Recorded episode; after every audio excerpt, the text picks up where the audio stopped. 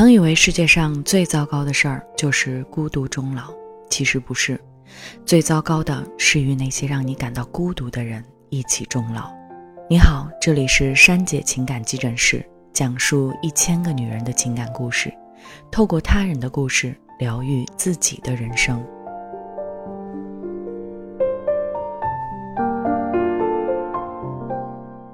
前几天跟闺蜜在餐厅吃饭，隔壁桌的一位男士在跟朋友炫耀：“咱今天吃好喝好，不用着急回去。我媳妇儿自己在家能做饭，能带娃，自己逛街，自己旅游，连怀孕体检都不用我操心。”旁边的男人都纷纷投来羡慕的目光。我闺蜜说：“这不就是守活寡吗？”是啊，明明结婚有老公，却活得像个单身保姆。在我过去七年的情感咨询里，遇到过太多这类守活寡的女人，她们一生大都会经历四种不幸：当妈是择偶，保姆是妻子，丧偶是育儿，守寡是婚姻。直到现在，在很多男人眼里，依然认为做家务和带孩子是件很容易的事儿。常挂在嘴边的就是那句：“不就是做个家务吗？”他们希望女人既要貌美如花。又能赚钱养家，他们回到家，把鞋一脱，衣服一扔，沙发一躺，就当起了大爷，等你把饭端桌上。他们认为家里的地板永远是干净的，饭菜永远是热腾腾的，衣服永远都是干净叠整齐的。他们不理解产前产后抑郁，不知道洗衣做饭背后还有许多叫不上名字的隐形家务，体会不到夜里喂奶。换尿布有多辛苦，在这样丧偶式的婚姻中，女人到底有多痛？也许只有身在其中的人才能感受。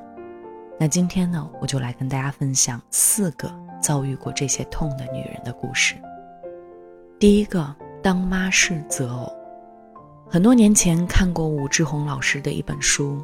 他说：“很多男人在婚姻中仍把自己当成一个婴儿，让妻子延续母亲的角色，这就是当妈是择偶，保姆是妻子。”丽丽就正在经历这样的遭遇。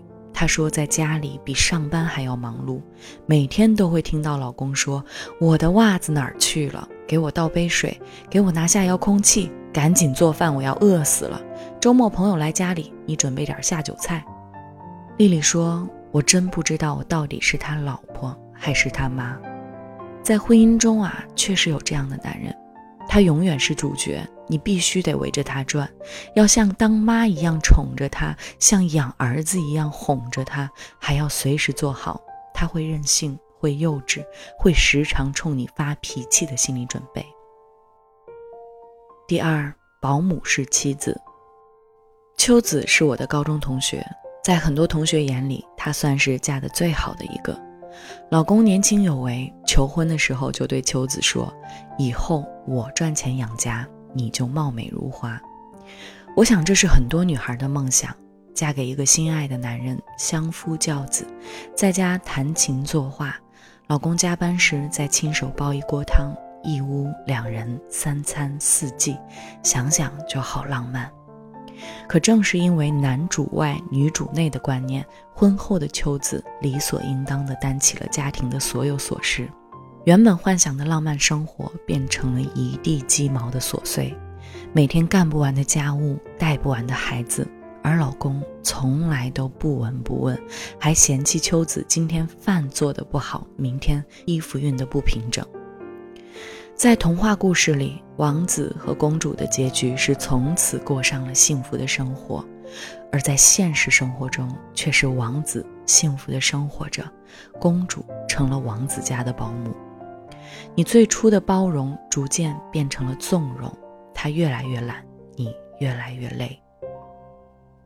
三丧偶式育儿。还记得前段时间有位母亲在带娃的过程中崩溃大哭、狂扇自己耳光的视频吗？印象最深的是视频下方的一个留言：多少次在深夜痛哭，多少次哄娃哄到狂扇自己巴掌，每天接大的回家哄小的，孩子发烧给老公打电话，老公说给我打电话有什么用？你送医院啊！婆婆还在旁边添油加醋地说：“我儿子又不是医生，他回来也没用，你别为难他，他在外赚钱也不容易。”平时稍微有些埋怨，多嘴两句，他就像易燃的花爆，一点就炸，摔门而出，最后留下自己和哭闹的孩子在冰冷冷的屋里呼吸着冰冷冷的空气。那一刻，真的想带着孩子离开这个世界。前央视主持人张泉灵说：“最没用的婴儿用品就是爸爸。”确实，在这样的家庭中，越来越多的妻子。感到无力和心酸，明明有老公，却活得像个单亲妈妈。最后一个守寡式婚姻。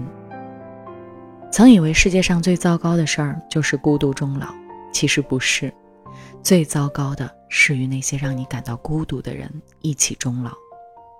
其实婚姻中的孤独分为三种：无人可陪，无话可说，无爱可做。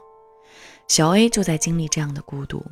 下班回家后，我做饭，他玩手机；我哄孩子睡觉，他睡书房。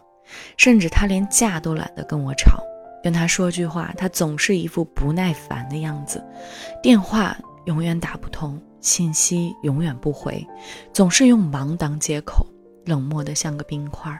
直到后来，他连家都不回了，陷入了小三的温柔乡。这就是丧偶式婚姻带给女人的痛。俗话说，婚姻如饮水，冷暖有自知。最后，希望每个女人都能够认清婚姻，认识自己，认知幸福。好了，今天的节目到这里就结束了。如果你也在遭遇丧偶式婚姻，可以留言或私信把你的故事分享给我，你的困惑珊姐为你解忧。我会在每周三和周五的晚八点，珊姐情感急诊室与你不见不散。